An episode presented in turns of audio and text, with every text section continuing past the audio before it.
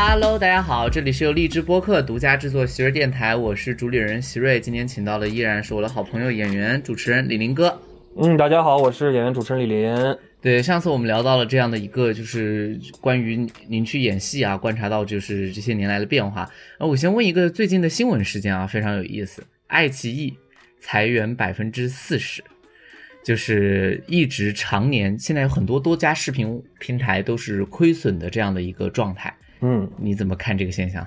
我觉得是这样，这事儿很正常。嗯，就是我觉得这个不光拿爱奇艺说事儿吧，这是在疫情之后，其实各个行业，而且它不光是中国，它是对于全球来说，它都有这个问题。你比如说，我的一个好朋友是在一个非常有名的房地产公司富力集团。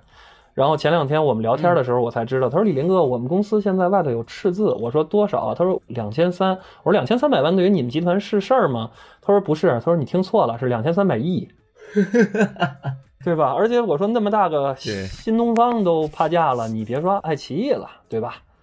就是我觉得这是一个大环境的问题。而且爱奇艺裁员百分之四十还不算什么，我很多做剧场、做舞台剧的朋友。已经纷纷改去卖保险了，因为你你想，只要疫情一来，剧场演出就被停，那被停的话，那大家没有收入，那就只能去干别的了，是吧？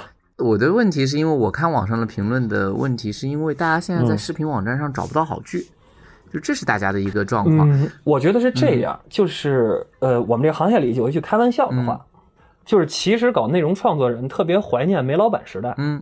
就是为什么怀念煤老板时代呢？煤老板啊，虽然没什么文化啊，他就知道投钱，但是呢，当他投了钱以后，除了这个之外啊，他不会干预你的创作。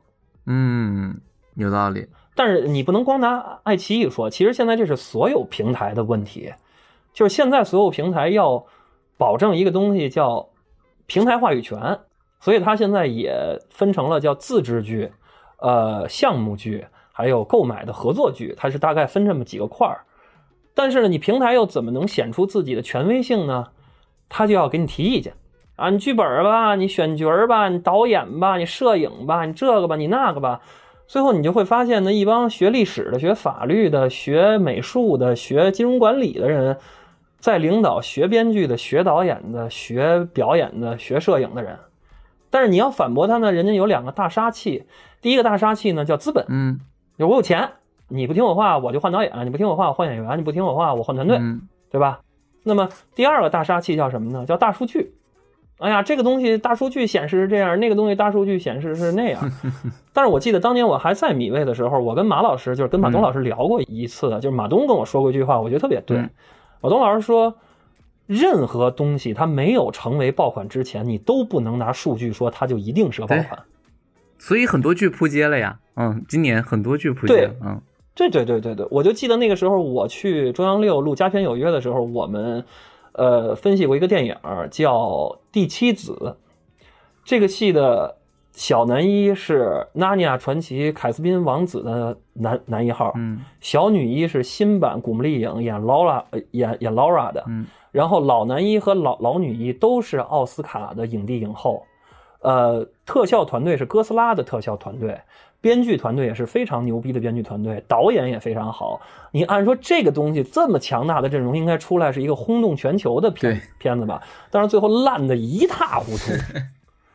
他他为什么？其实很简单，就是说，我记得我的大先生已经去世了，也是姜文的主课老师，中央戏剧学院以前的表演系系系主任张仁礼老师说过一句话，我觉得他说的特别对。他说：“这个说得清楚的。”是科学，说不清楚的的是神学，说得清楚又说不清楚的是哲学。嗯，艺术是什么？是有规律可循但无证据可佐的东西，叫做艺术。嗯，就是它可以借鉴，它可以效仿，但是不是说一加一就等于二，绝不是这样。但是现在平台动不动就是拿大数据来说话，动不动就拿资本来说话的时候，你大大的。削弱了艺术创作者本身的主观能动性和艺术判断力的时候，那就会有很多我们现在看到的市场上的破盖的东西。那这个没有办法，对，因为它违背规律。我觉得今年有一个非常明显的状况，就是大家打开电视也好，打开视频网站也好，不知道看啥。就其实这个状况也不是今年啊，这两年特别明显，就是闲下来之后说看剧，好像不知道选啥剧。其实，嗯，但是我跟你说，我是自己拍过那电视剧的，我也是演过那电视剧的，我也是挣过那电视剧钱的。但是我跟你说，花花，我已经大概有五年不看电视剧了。我现在主要看的是英剧、美剧和韩剧，还有日剧。就是你会发现，你看完人家以后，你就会觉得望尘莫及。就是你看看人家的编剧是怎么写戏的，用了多大心思；人家的导演和摄影是怎么运镜的，人家的演员是怎么做功课去演戏的，你就真的不太想再看自己国内的人演的电视剧了。就是因为这些电视剧里面，还有包括综艺里面、节目里面，有很多人是我朋友。嗯，那你你你说我我真发了朋友圈，发了微博。对吧？我开了骂，我以后还在这圈里混不混了？对吧？所以没有办法。我也感觉到，大家现在好像看电视剧还是有很强的怀旧情绪，就是你说的那些以往的剧，大家还是拿出来，宁愿二刷三刷，也不愿意现在打开。现在我也经常有这种，是的，宁可看以前的剧。这里面我觉得观察到一个比较大的变化，我也想问问你，嗯，就是现在剧啊很烂，先不把演技放到一边啊，就是说，因为有一些剧其实老演员现在也频繁的也出现老戏骨，然后发现老戏骨走的人设也非常奇怪。就是这个编剧，就为什么这十年套退这么大？以前不是这样，你说以前好的剧，对吧？嗯，很简单，底子不行。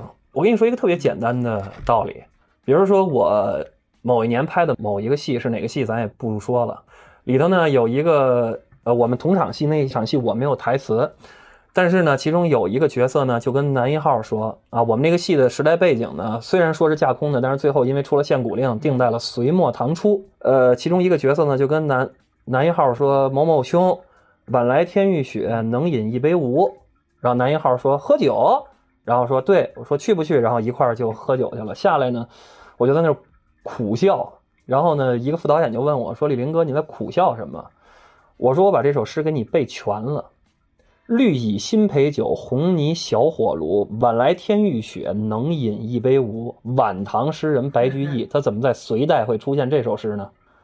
那么你从这一个点，我们说窥一斑而见全豹，那你说这个编剧他的文化水平和文化修养他是什么样的？那你指望着他能写出什么好的剧来呀？我觉得现在最大问题是这些编剧也不体验生活。我就说这还算是知识性错误。有一些那个剧的剧情走向啊，哎，我觉得就是要么他傻了，要么就是他把我当傻子。就是，不是我，我经常问一些个这个编剧的朋友，就是你们，哎呦，写这个爱恨情仇、家国大事，我说我问问你，今儿猪肉卖多少钱一斤？今儿油价多少钱一斤？孩子一年学费多少钱？就是艺术啊！我们上学的时候，老师就说编导演这三个部门最可怕的叫什么？叫臆造。就是你在臆造生活，你在想象，你觉得那是生活，那不是生活。那人在那个时候，他说不出那个话来，他办不出那个事儿来。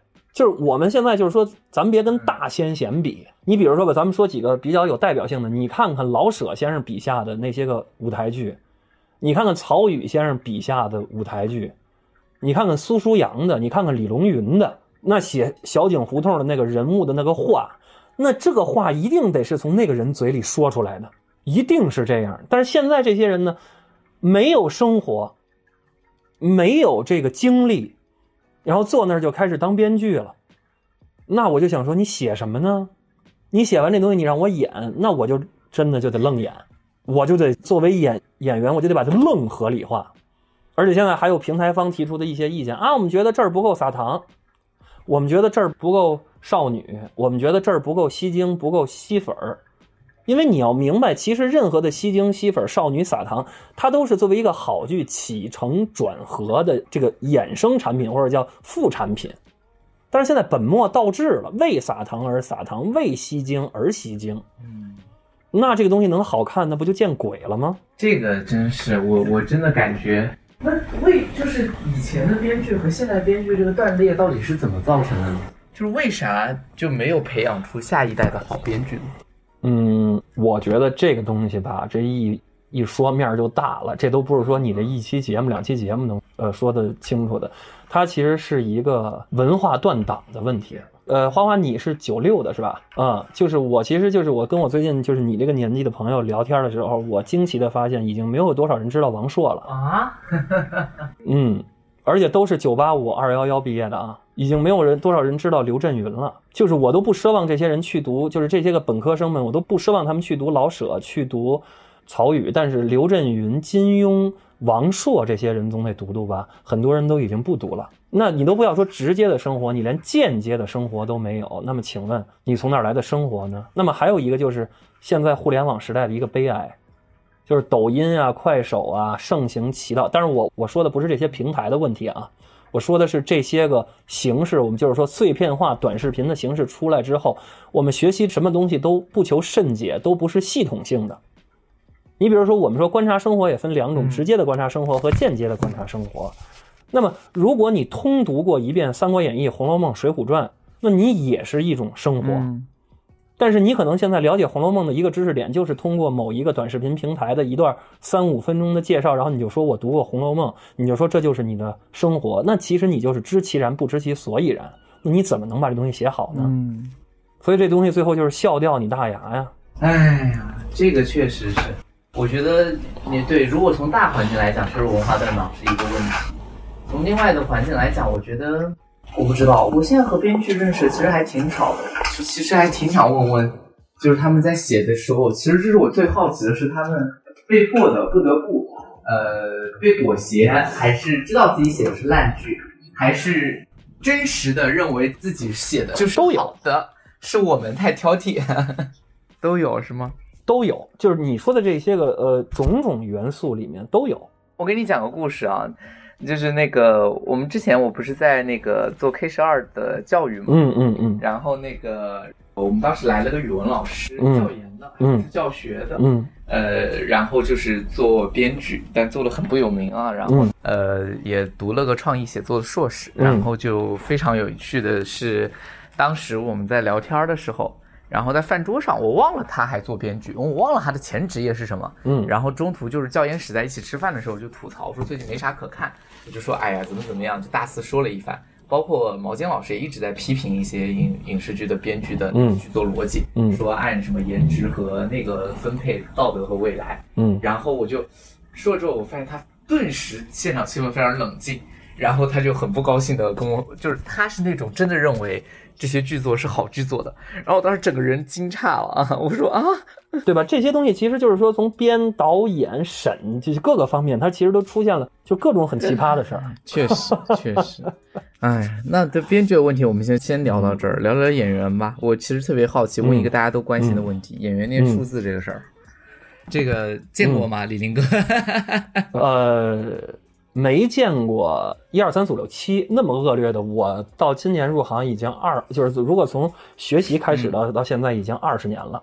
呃，说一二三四五六七八的，我也是听说过，但是到目前为止我没见过，就只能说我没见过，但我不代表他没有啊，我相信一定有。但是我确实见过比这个要好不了多少的这么一个情况。呃，你比如说吧，就是说这个，呃，我就举个例吧。就是呃，因为具体的台词我也记不住了。你比如说，我就说那个席瑞，明天下午六点钟，你能不能陪我去吃顿饭？我为什么要找你去吃顿饭？因为我心情不好，怎么怎么样？可能大概这句词儿有，呃，两行，但是是古装戏，它可能是半文半白的。啊，对对对，嗯，哎，但是咱们这些个上千万、上百万的这些个鲜肉们呢，就这么一句话呢，大概得七八条，记不住台词啊？对，记不住台词。而且还有的，到现在为止也有一些个业内的活跃在一线的一些个很有名气的小朋友们，也会深夜给我发来微信问我说：“李林哥，我们给你发一篇那个剧本啊，那个你告诉我这些词儿应该怎么读，你能不能帮我录个音，然后我学一下，明天到片场我就可以说了。”这种事儿现在也是屡见不鲜，但是很有意思的就是，我一个戏可能最高也就是几十万，但是人家一个戏就好好几千万。确实，我我是在想一个问题，就是演员的台词不应该是基本的吗？我开始还在想，是这个台词他到底是记不住，还是说这个台词他是因为他的台词功底太差，反正都是要重配，不如你现在就随口便说，这都有，呃，都有。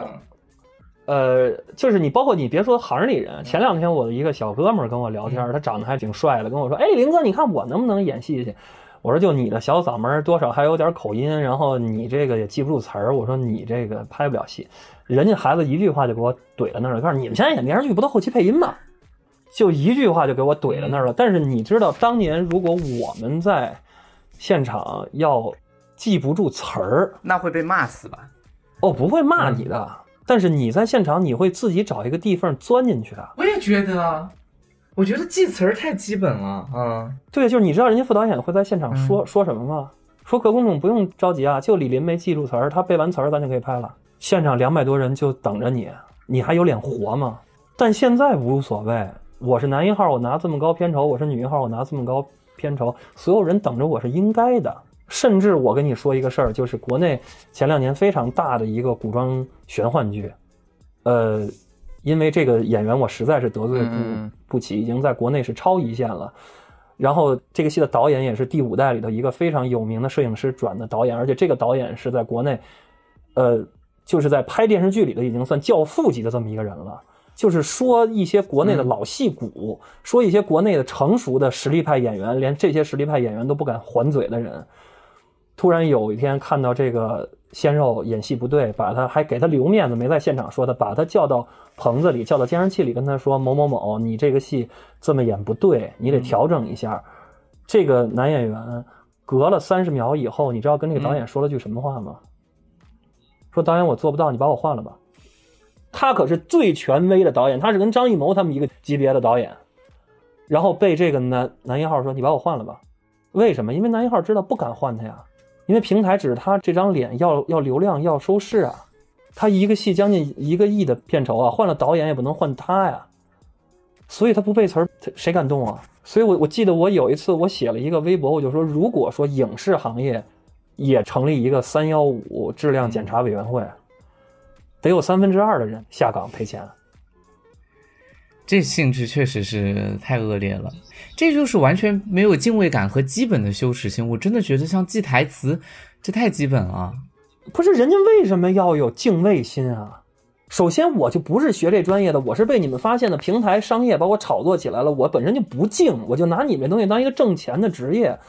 那么我为什么要为呢？因为都指着我，你们应该为我，我为什么要为你们呢？我为什么要为这个行业呢？我挣的钱也够我花一辈子了。那这不就是让资本给惯的吗？你不拿手艺当手艺啊，对吧？玩票的心理啊，你有本事你不用我呀？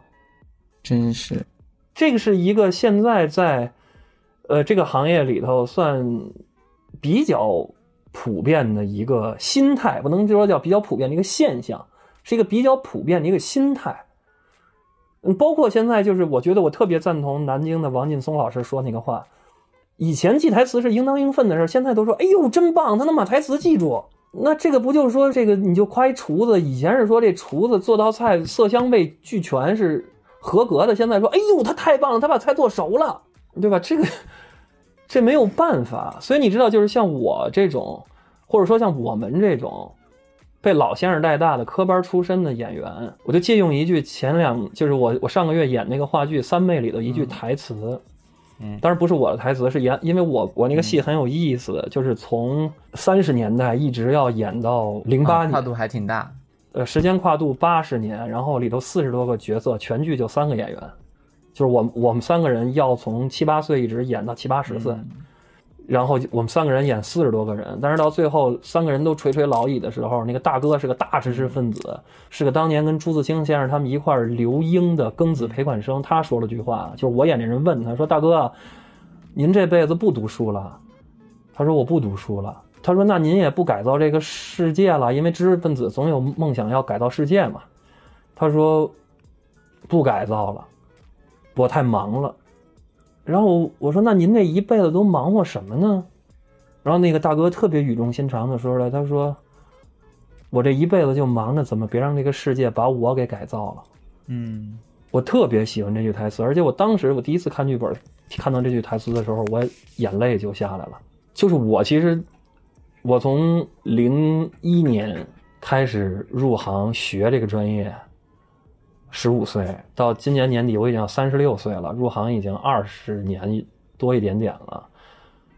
我一步一步的，我也在想，我其实大部分的精力，我怎么别让这个世界，我怎么别让这个行业的大环境把我改变的太多？嗯，我是一个没事宅在家，因为你也有我朋友圈，你也有我微博，我是一个没事宅在家里头写写字、看看书、看看剧的人。但是很多我的朋友问我说，为什么不去出去找导演喝酒、找制片人喝酒、找投资方喝酒？我老觉得那不是正道啊。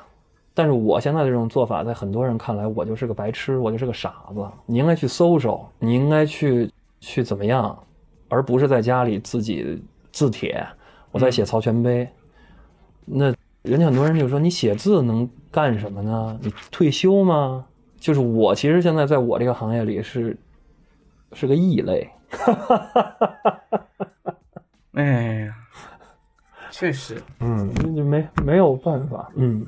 但现在我也，我问没有办法，留给，就比如说现在，因为我感觉整个的剧，李林哥你演的更多还是历史剧和正剧吧？应该，因为其实像整个平台现在主推的剧，这两年也拍偶也也拍偶像。剧，嗯，因为我感觉现在整个商业逻辑给年轻人看的嘛，媚青的这种剧基本没有给，对吧？之前是中年女演员集体跳出来发声，我感觉是基本没有中年演员的。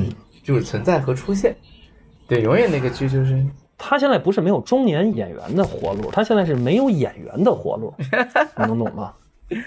就是你比如说我这两天见的一些个剧组什么的啊，我最近见的一些个剧组，最后我被顶替下来的原因是因为，呃，导演很认可你的演演技什么的都很认可，但是觉得你没有流量，嗯，然后找了一个不会演戏的网红来。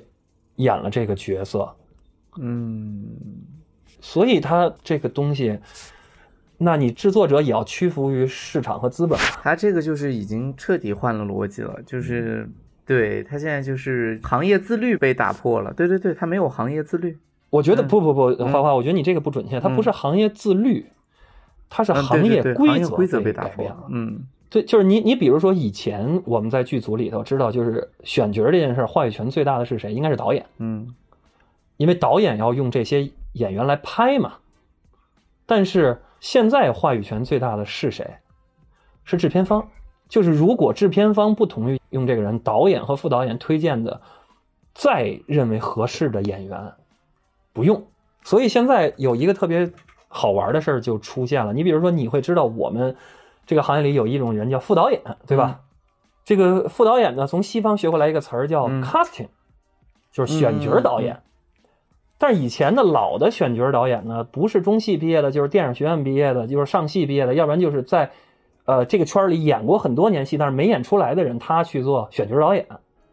但是你知道现在评定一个好的选角导演的人的方式和标准是是什么吗？你不用给我找来最合适演这个角色的人，你只要给我找来性价比最合适的人就可以。嗯，而且演员、副导演、选角导演不要求懂表演，所以国内现在有一些大的演演员、副导演以前是学散打的。嗯，他鉴别不出什么是好和坏嘛。嗯，对他就能鉴别得出来谁跟我关系好，谁请我喝过酒，然后。呃，谁跟平台方老板关系走得更近？最后一步就是谁更便宜，谁能给我更多的返点？哎呀，确实，对吧？所以你整个这个东西，如果你屈从于，但是我们不是说英剧、美剧、韩剧、日剧就没有这些东西，他们一定也有这些东西，但是他们这些东的东西的比例，我绝对敢相信，绝没有中国大陆市场这么扭曲。嗯。就是让会演戏的人没有戏演，原因是什么呢？他不会演戏吗？不是，他不适合这个角色吗？也不是，那是什么呢？是因为他没流量，是因为他不够红。那我为什么还要学表演？所以前两天有一些孩子问我说：“李老师，我们想考中戏，想考电视学院。”我说：“你们考他干嘛？你们签个好经纪人就完了，不用学演戏啊，学演戏没有用。”我是这个看法，就是我觉得肯定是物极必反。这个事情现在就是说实话，就是天下苦情久矣的感觉。就是无论是各个平台方已经开始自食恶果，因为你会发现，其实呃，就是流量也好，它最大的问题还是没破圈，只是那个圈子相对来说大一点，但是只靠着那部分人，也没有办法实现一个作品的。先不说留在艺术史上或者留名的问题，它首先都不经典，对吧？就是它不可能值得人去二刷三刷。二是也会发现不管用。我觉得最近经常发现，就是流量现在也有经常有销不出去的情况，比如做一张专辑卖的不好。但是你你作为平台来说，当然咱们说的这也就是说，呃，形而上学空谈一下了。那你作为平台方来说，你到底是要做断臂求生，嗯，止毒，嗯，对吧？还是要继续饮鸩止渴？咱们作为旁观者说一句断臂止毒或者饮鸩止渴，说的很容易，但是他要养员工啊。这个就是说，我的意思其实就是时间问题，就是他饮鸩止渴，也就是先养着，然后到后面一定会出现。各家现在其实都在想办法，因为本身就是李宁哥你自己说的也对，其实整个影视行业还需要跟一种新媒介抗衡，就是短视频。当然不知道短视频下面在走的是什么样的媒介，但总而言之，人们其实对于。我的感受啊，包括今年进电影院，就是对于一部两个小时以上的电影，已经是没有耐心的。两个小时以上是完全坐不住的。是的，这是因为整个现在社会的节奏变快了。但是有一个问题是，可能说你说我顽固不化也好，还是说我最后的坚守也好，就是我觉得如果你想沉下心来看一个东西，欣赏一个东西的美，你是要给它时间的。那么短视频现在发展到说。我最多一个东西看三到五分钟，我获得了巨大的快感。那以后时代节奏再快，那是不是就是要到十五秒到一分半？那以后再快的话，是不是就得一秒？对，所以我的意思就是说，我们说的平台啊，影视行业也会要在这个中间发生变革嘛？它肯定是不可能。现在已经其实就是变革，其实有。我不拿别的行业来举例，我也没有发言权，我就拿我们这个行业来举例。你比如你是唱京剧的，谁会愿意把脚搬到脑门这儿那么疼？他能快乐吗？你说现在提倡我提倡你快乐，那这行业就废了，那这门艺术就废了。那我我提倡孩子们不要背书，你不背他就废了。育这个字啊，教这个字先搁一边，说有教无类，你有很多种教的方法，但育这个字是什么？你就是要形成一种习惯，但是当人他这种天真烂漫、没有习惯的东西，你让他慢慢养成一种习惯的时候，他一定是不快乐的。嗯，你让他快乐这事可能吗？你就跟前两天我们说书法，书法为什么后头他缀一个法字？法就是有规律可循，你得按着这个东西，你你得走，最后你才能集大成之后，你才能放飞自我。我就想胡乱写，然后我怎么写怎么好，我要快乐，那不是书法呀。这些都是一个道理，就是你要想快乐，你要想饮鸩止渴，而且我就说，你如何，你作为监管部门，或者说你作为一个平台方，你现在有话语权的平台方，你怎么引导大家的审美这件事儿很重要。是，现在就是看吧，有没有一些就是不用流量的戏起得来，其实就有这个可能。不过我觉得就是，所以我说就是时间的问题，就是就是反正种什么。因对吧？就结什么果？我还是说，就是说以后啊，就是说，我觉得到了互联网时代，有很多东西，就是我们以前已经提烂了的一个概念，你就是要垂直分布，你什么戏就是要拍给什么人看的，你就是要做给什么人看的。但是你怎么去引导，让现在的小朋友们慢慢的一点一点的，他去引导他的口味提升，其实这是一个大课题。谁说历史剧、红色剧不能拍的好看？谁说偶像剧、爱情戏不能拍的好看？从本质上讲，《红楼梦》不是偶像剧吗？《红楼梦》不是爱情剧吗？嗯，《红楼梦》里的狗血的东西不比现在的这些个狗血剧情要少啊？你怎么引导大家？而且在你引导的时候，你用什么工具、用什么人去引导，这都是问题。这是一个开放性的结尾，就是说，留给人能想的东西特别特别多。好，那我们这一期也就先聊到这儿，谢谢李明哥。对，我觉得李宁哥提出后面几个问题确实很引人深思，我觉得也就留给大家去想一想。反正，对影视行业再经过十到二十年，我觉得肯定是能看到很多东西出现的啊。但是这里面内部原因和外部原因都有，那是一定的。对，也希望李宁哥能够嗯事业顺利，然后多拍戏啊，再多看到你的戏。嗯，谢谢。